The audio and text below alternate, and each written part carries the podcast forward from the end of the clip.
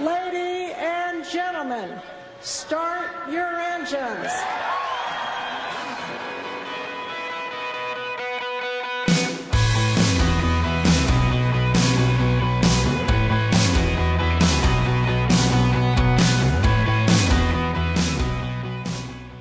5月18日金曜日夜9時になりました。皆さんこんばんは。モータースポーツジャーナリストのカズ小林です。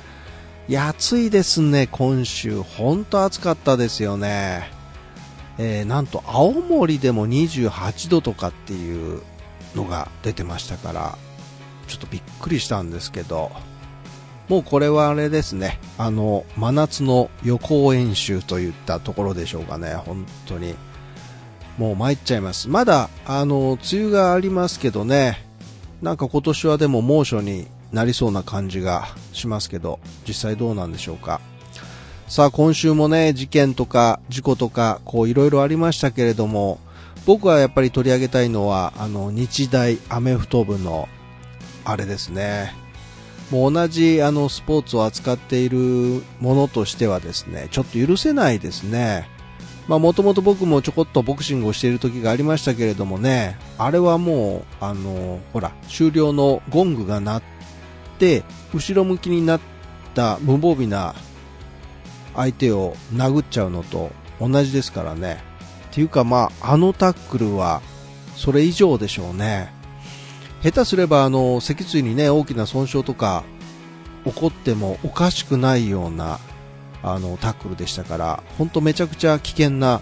行為だったと思うんですけどね、もうとにかく誰が見ても、あれはダメだということはわかると思うんですけどね。いや、日大の選手たちも一生懸命日々こう練習をしていたと思います。まあそれがですね、あの一人のプレーで全部吹っ飛んだと。まあ誰の責任なのかっていうのがまだわかりません。指導者があの指示したのか監督が指示したのかわかんないんですけどただまあ指示したのであればそんな指導者のもとでね頑張ってきた選手がかわいそうだし、まあ、本当に後味の悪いものですけれども。さあ、えー今週のモタスポ観戦塾は F1 第5戦スペイングランプリそしてスーパー GT 第3戦鈴鹿300キロレースの見どころなどなどでお送りいたします。最後までぜひお付き合いください。この番組はトータルカーメンテナンス25レーシングの提供でお送りします。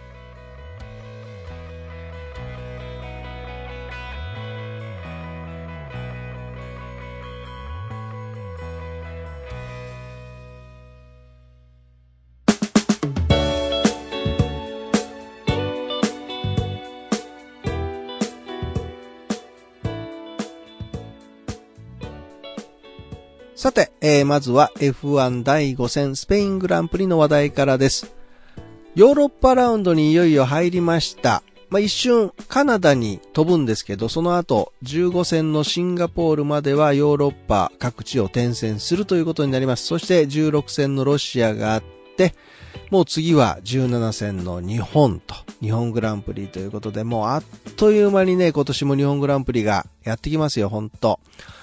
ヨーロッパラウンドはまあ陸移動ということになりますので、チームはモーターホームというやつですね。あれをパドックに持っていきます。まあ日本ではね、あれは残念ながら見れないです。あの、日本ではわざわざね、えチームホスピタリティとかっていうチームスイートを、えー立てたりしますけれどもね、ホーム、モーターホームは国内のレースのね、えー、やつがモーターフォームありますけど、F1 のモーターフォーム、これはね、ちょっとやっぱり違うんですよね。まあ、ゴージャスと言いますかね。もううちのマンションより絶対広いですもん。綺麗だし。ね。で、ホンダ F1 もですね、えー今年新しいモーターフォームを持ち込みました。まあ、トレーラーこう2台をですね、合わせたようなあものなんですけど、えー1階にオフィスとキッチンがあって、2階には110インチの巨大ディスプレイと24席を収容するメインダイニングが配置されているということですからね。いや、もう本当にちょっとしたレストランよりも大きいぞというぐらいのものですよ。で、なんかニュージーランドのですね、地中から掘り起こされた約5万年前のこう木で作られたですね、それはそれはもうめちゃめちゃ高価な一枚板のテーブルもですね、その中にあるらしいです。ねえ、お金かかってます。まあそんなモーターホームが並ぶヨーロッパラウンド、ね、ぜひ一度は、あの、その目で見ていただければってとこですけど、ね。えー、スペイングランプリまず予選の話からです。メルセデス AMG のルイス・ハミルトンが今シーズン2度目にしてキャリア通算74回目のポールを獲得します。いや、すごいですね。74回目です。で、えー、100分の4秒差、本当にわずか僅差で同じチームのバルテリ・ボッタスが入りまして2番手を獲得する。これでフロントローを独占しまして、えー、まあ、今回ですね、メルセデス MG が持ち込んだ空力アップグレードがうまく機能しているということで、チーム代表のトト・ウォルフさんもおっしゃってるんですけれども、えー、ハミルトンは FP1 から FP3 まで全てトップタイムだったと。作動領域がすごく狭いタイヤをうまく使ったということなんですけどね。まあ、ボッタスはですね、えー、スーパーソフトタイヤがうまく機能してくれたと僕らにとっては、まあ、ソフトじゃなくこっちがいいんじゃないかというようなコメントもしてましたけれどもね。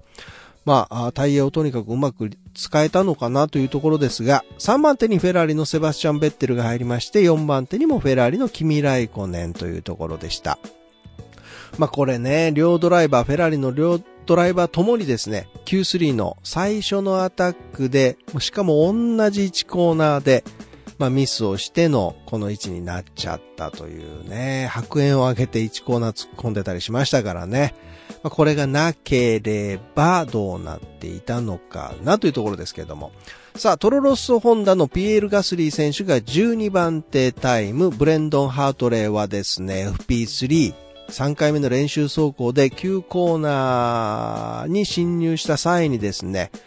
えー、リアがこう滑りまして、アウト側のグラベルを乗り越えましてタイヤバリアへ激突という、もうそれも激しく激突ということでね、まあ幸いハートレー自身には大きな怪我もなくですね、まあ自力でコックピットから出てきたんですけれども、ただこれあの、マシンをですね、釣り上げる際にこう見てたら、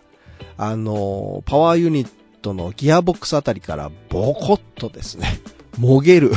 ような映像が出まして、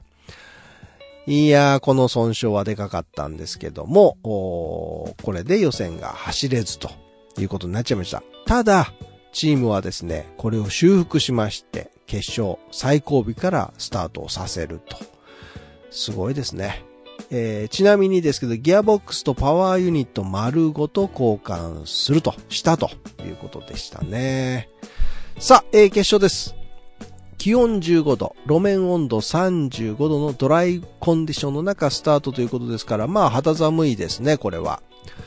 バルセロナ郊外に位置するカタロニアサーキットです。こちらのサーキットは低速から高速までの速度レンジ幅が広いコーナーがあって、それに加えて2本のストレートと、まあ、試験員があると。まあ、30メートルの高低差もあって、マシンの、まあ、総合力が求められるサーキットと言えるんですね。なので、テストにも適しているということでね、使用される。まあ、この後もここで、まあ、テストが行われたんですけれども、さあ、えー、決勝レースを制したのはメルセデス AMG のルイス・ハミルトンでした。2位に、えー、メルセデス AMG のバルテリ・ボッタス。3位に、レッドブルのマックス・フェルスタッペンが入っています。まあ、とにかく荒れました、オープニングから。ね、グロージャンの単独スピンに巻き込まれたピエール・ガスリーとヒルケンベルグ。もう3台がいきなりリタイアとなって、セーフティーカーが入るというようなことになっていきました。まあ、本当あのガスリーにとってはですね、えー、ついていない決勝となってしまいましたね。まあもしかすると、ポイントも取れるかなというところからのスタートでしたからね、惜しかったんですが、さあ、えー、再開後です。ハミルトンはあ2番手、えー、ベッテルを毎週引き離していきます。で、ベッテル18周目にピットインしまして、まあ、ソフトタイヤからミディアムに交換します。19周目にボッタスがピットインしまして、えー、同じくソフトからミディアムに交換する。で、えー、ベッテルの前には惜しくも出れず、ベッテルのが先に行っちゃうという展開になっていきました。さあ、ハミルトンは25周まで、えー、ソフトタイヤで引っ張ってのミディアムに交換ということで、まあ、まだ余裕があったということですから、ハミルトンすごかったですね。タイヤの持たせ方っていうのはですね。まあ良かったですね。えー、40周目、オコンのストップ、マシンストップによりまして、バーチャルセーフティーカーが入ります。ここでベッテルが2回目のピットインでミディアムからミディアムに交換します。2ストップ作戦になりました。まあ、これで4番手に交代していくと。で、フェルスタッペンが3位に浮上するということになっていくんですが、メルセデス勢はですね、ワンストップ作戦で、まあこのまま最後まで走り切らせるという作戦に出ていきます。まあ後方とのギャップもうまくコントロールしながらですね、ハミルトンもボッタスも最後までそのタイヤを持たせて、悠々とワンツーフィニッシュを決めたということですね。まあマシンの総合力が相当上だったということになるんでしょうけれどもね。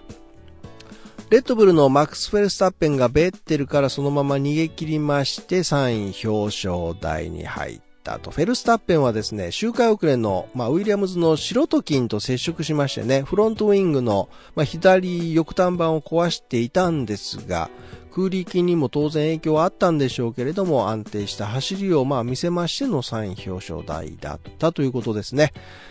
えー、そのフェルスタッペンを攻略できなかったベッテルは、まあ、タイヤの摩耗がひどく、ワンストップの選択枠は鼻から存在していなかったと、もう最初からツーストップで行く作戦だったようですね。えー、まあ、それはタイヤのオーバーヒートを防ぐ目的で準備されたのが、今回のピレリンのタイヤ、トレッドがですね、0.4ミリ薄い特別仕様のタイヤだったんですけれども、僕らにとっては悪い影響になったんだと思うと。他の人たちはそこまでひどくなかったからね、というふうにね、えー、ベッテル答えてるんですけどもね。ただ、モナコでは今までのタイヤに戻るということなので、えー、まあ、ベッテルも不安はないということなんですが、0.4ミリ薄くなったということだけで、えー、そこまでなってしまう。さすが F1 ですね。やっぱりシビアな世界かなと思います。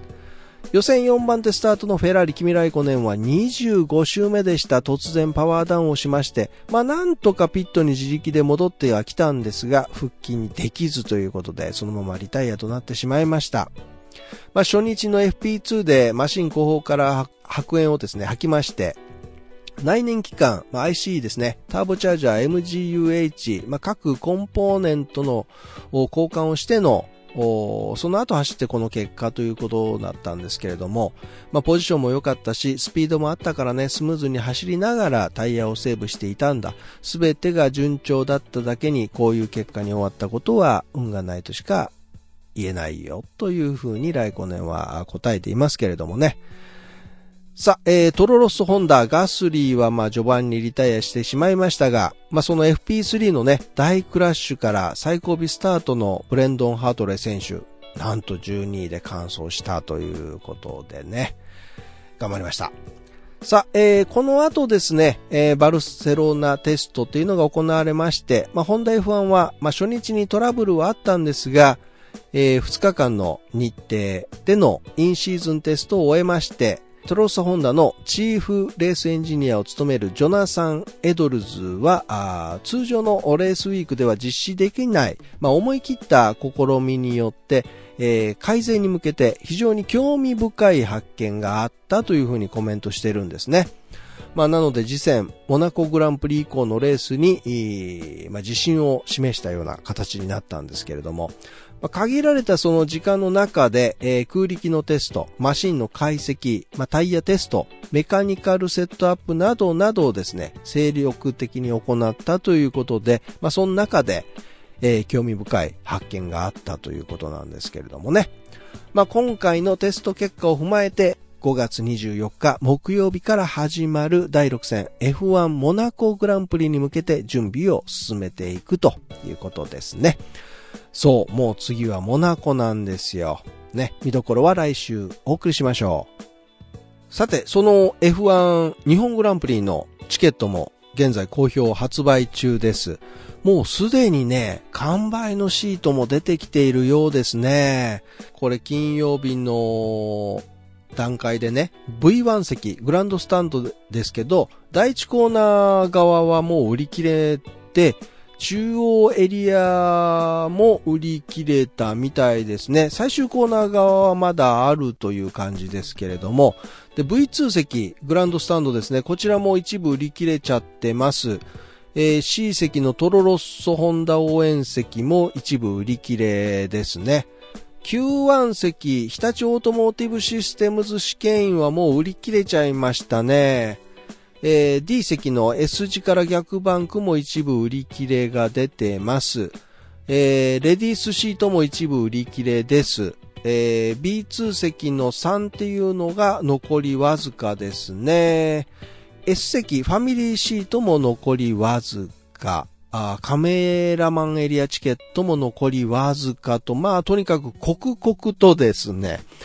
在庫状況が変わっていっているようなので、まあ早めに F1 日本グランプリの公式サイトをチェックしてですね、早めにご購入いただいた方がいいのかなという感じですね。さあ、そして今年も世界三大モータースポーツの一つであるインディ500のプラクティスが始まりました。5月15日オープニングデーから始まった第102回インディ500マイルレース。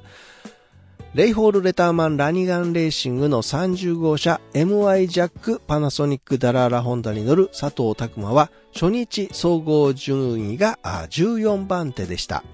2日目佐藤拓馬は112ラップを周回しまして、えー、この日3番手となっています。3日目佐藤拓馬は89ラップを走行しまして、えー、33番手となっています。今日は予選シミュレーションを4回行いました。一つはまずまず成功しましたが、残る三つはマシンバランスの影響で中断しました。僕たちは予選シミュレーションでスピードを引き出すのに苦労しています。グリップ、スピード、バランスともに大幅に不足しています。ということでね、えー、3日目を終えていますけれども、まあ、ブーストが上がってくる4日目、そして予選と、まあ、今週末は目が離せません。決勝は27日日曜日の日本時間夜中にスタートです。まあ、自身通算9年目のインディ。今年はディフェンディングチャンピオンとして、えー、連覇を目指す佐藤拓馬選手。ね、みんなで、えー、また眠い目をこすりながら応援となっていきますが、ちなみに先週行われました第5戦インディーカーグランプリは佐藤拓馬選手10位で終えています。さて、先週行われました今年のニール24時間レース。トヨタガズーレーシングは第46回ニールブルックリンク24時間耐久レースにレクサス LC を新投入しまして、まあ、スタート直後の接触事故やパワートレーン、ブレーキ、タイヤ、電気系統などのトラブルを乗り越え、SP プロクラス1位、総合96位で無事完走を果たしました。何度も予定外のピットインを強いられながら、なんとか24時間を走り切って完走できたことを感謝します。ドライバー、メカニック、エンジニア、サポートスタッフがそれぞれの役割を果たし、最後の最後まで諦めずに車を走らせようと努力した結果だと思います。この活動を支えてくださったサプライヤー企業及びパートナー企業の皆様、応援してくださった多くのファンの方々に心から感謝しますとガズーレーシングカンパニーの友山茂樹社長は語っています。いや、本当大きなね、クラッシュとか、アクシデントもなく無事に走り切れてよかったなと思います。えー、土屋武史ドライバーのリーダーをはじめ、松井高光、がもう直也、中山雄一選手、お疲れ様でした。えー、市販車ベースの WRX-STI NBR チャレンジ2018を投入したスバルは、チェッカー1時間前にエンジントラブルに見舞われながらも見事クラス優勝を果たしています。スバル STI チームは総合62、2リッター以下のターボエンジン車が対象の SP3T で2011年の初優勝以来5度目の制覇となっています。えー、カルロ・バンダム、ティム・シュリンク、山内秀樹、井口拓人選手、本当にお疲れ様でした。まあなんですけど、まあちょっとね、やっぱりスケジュールがこう見てるとですね、スケジュールがタイトすぎると言いますか、まあドライバーたち大丈夫かなと思いますね。えー、体力の回復とか、まあ集中力もそうですけれども、あまりにちょっとハードすぎてですね、100%は復活してないんじゃない？戻ってないんじゃないかなっていうふうにちょっと心配しちゃいますけれどもね。さあ、えー、今週は2018オートバックスーパー GT ラウンド3鈴鹿 GT300 キロファンフェスティバルが開催されます。まあ、富士が終わったばっかりでね、今年は春の鈴鹿です。真夏の1000キロは昨年で終了しまして、今年は300キロということで3分の1以下の距離ですからね。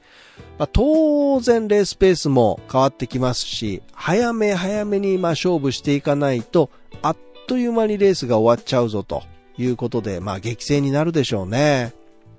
GT500 クラスは、まあ、今年入って2戦を終えて、まだ勝利のないレクサス勢です。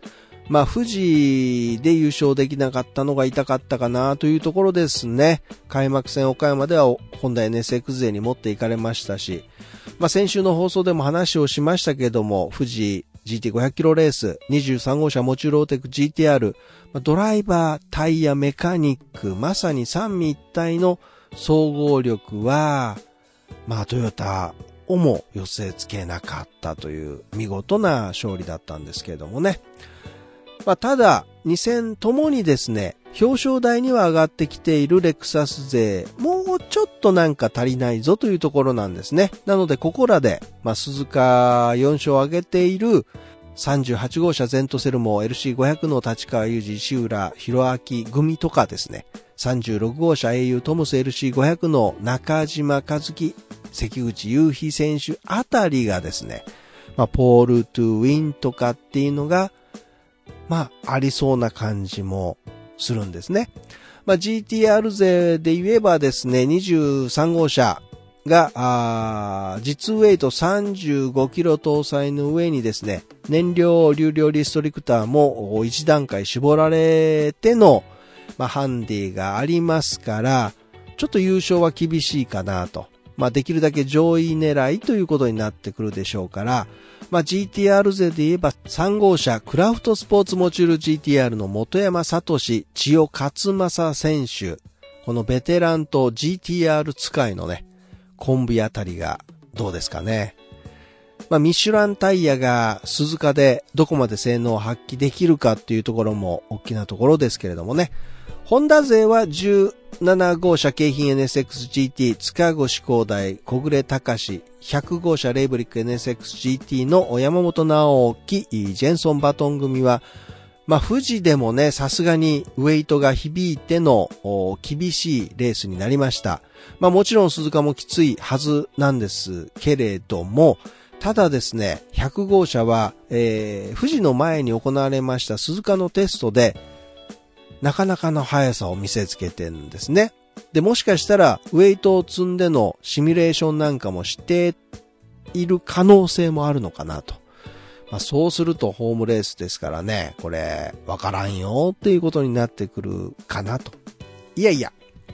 昨年、涙の優勝を見せた64号車エプソンモデューロ NSXGT ベルトランバケット松浦康介組が今年もなんてね、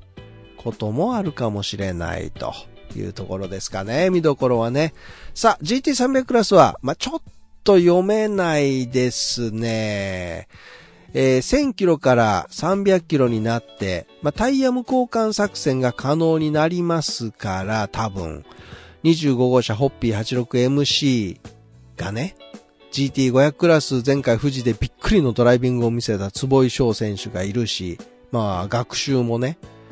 えー、してるだろうし、岡山の反省をしてるだろうし、まあ、そこに安定の速い走りに定評がある松井高光選手がいますから、ニルの疲れがなければですね、このコンビ、そして、えー、監督エンジニア、こちらも疲れがなければ土屋武史。ね。いやいや、ちょっとおもろいんじゃないですか？はい。ハンデはありますけどね。で、えー、61号車スバル BRZR&D スポーツの井口山内組もですね、ウェイトゼロですからね、えー、ダンロップタイヤあ300キロ。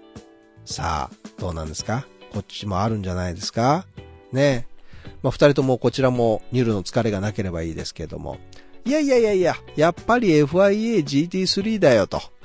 ね、65号車レオン、クストス AMG の黒沢ガモ組もですね、鈴鹿早いですからね。ただ、32キロのウェイトが乗っかってますよ。ね。やっぱりディフェンディングチャンピオン0号車、グッドスマイル初音ミク AMG、谷口片岡組、そろそろこの辺で、やっぱ見せたいところでしょう。天気はいいようです。ね。だからまあタイヤがね、結構大きなファクターになるんじゃないかなと僕は見ているんですが、春の鈴鹿です。皆さん、ひいきのね、チームを、こう、精一杯ね、ぜひ、現場で応援してください。さあ、おそろそろ、終わりの時間となってまいりましたが、実はですね、あのー、まあ、鈴鹿サーキット、今週そのスーパー GT がありますけど、車で皆さん、あの、鈴鹿サーキットに来場される方ももちろん多いと思うんですが、まあ、遠方からだとですね、例えばまあこの関東から行こうと思うと、車はちょっともうしんどいなって言われるような方もですね、おられるかなと。で、まあ電車で一度行ってみようかななんて方もですね、おられるんじゃないかなと。まあそんな、あの、あなたのためにですね、鈴鹿サーキットに電車で行ってみようという動画を僕作ってみました。はい。この間スーパーフォーミュラーの時にですね、えー、電車で行ってきまして実際にそれを撮ってきたんですが、えー、横浜市内から鈴鹿サーキットまでのこうルートをですね、順に動画で撮ってきてます。で、まあ、特にその新幹線の名古屋駅から、えー、近鉄電車の名古屋駅へのホーム乗り換えがちょっとややこしいぞと、わからないとかですね、迷ってしまいそうとか、どれくらいこう乗り換えに時間がかかるんだろうとか、ね、特急の電車の時間がありますから、新幹線ついて特急出発時間までに間に合うんだろうかとかですね、いろいろこう、結構不安に思っている方も多いというふうに聞いていましてですね、まあそんな方には、ちょっとこのムービーはわかりやすいんじゃないかなというふうに思っておりますので、えー、YouTube で鈴鹿サーキットに行ってみよう。YouTube でね、鈴鹿サーキットに行ってみようで検索をしていただければトップに出てきますので、ぜひ一度お試しください。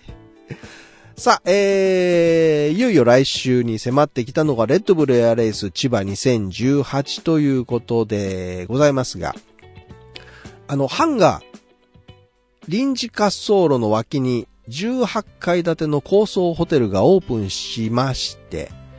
えー、滑走路が使えないかもしれないなんていうですね、話がありまして、ちょっとドキッとしたんですが、国土交通省の秋元政務官らが、浦安のその滑走路など現地を視察しまして、ホテルの屋上とか滑走路近くをもう入念にチェックしまして安全性を確認しました。で、当日のプログラムなども全て拝見して、これなら大丈夫だと実感した国交省として大会の成功に向け最大限の協力をしていくというですね、まあ無事許可を受けての開催ということになりまして、まあほっと一安心ですよ。今年もあの大会が見れるぞ、あの戦いが見れるぞというところでね、生でね。さあ、千葉大会で3度目の優勝を狙い、昨年シリーズチャンピオンに輝いた室谷選手ですよ。ね、凱旋帰国の飛行を、今年もなんか多分やってくれますからね。そんな見どころは来週放送します。チケットは好評発売中です。室谷選手の迫力の飛行をぜひ生でご覧ください。ということで、今週はここまでになります。モータスポ観戦塾お相手はモータースポーツジャーナリストのカズ小林でした。皆さん良い週末を。See you next week. バイバーイ。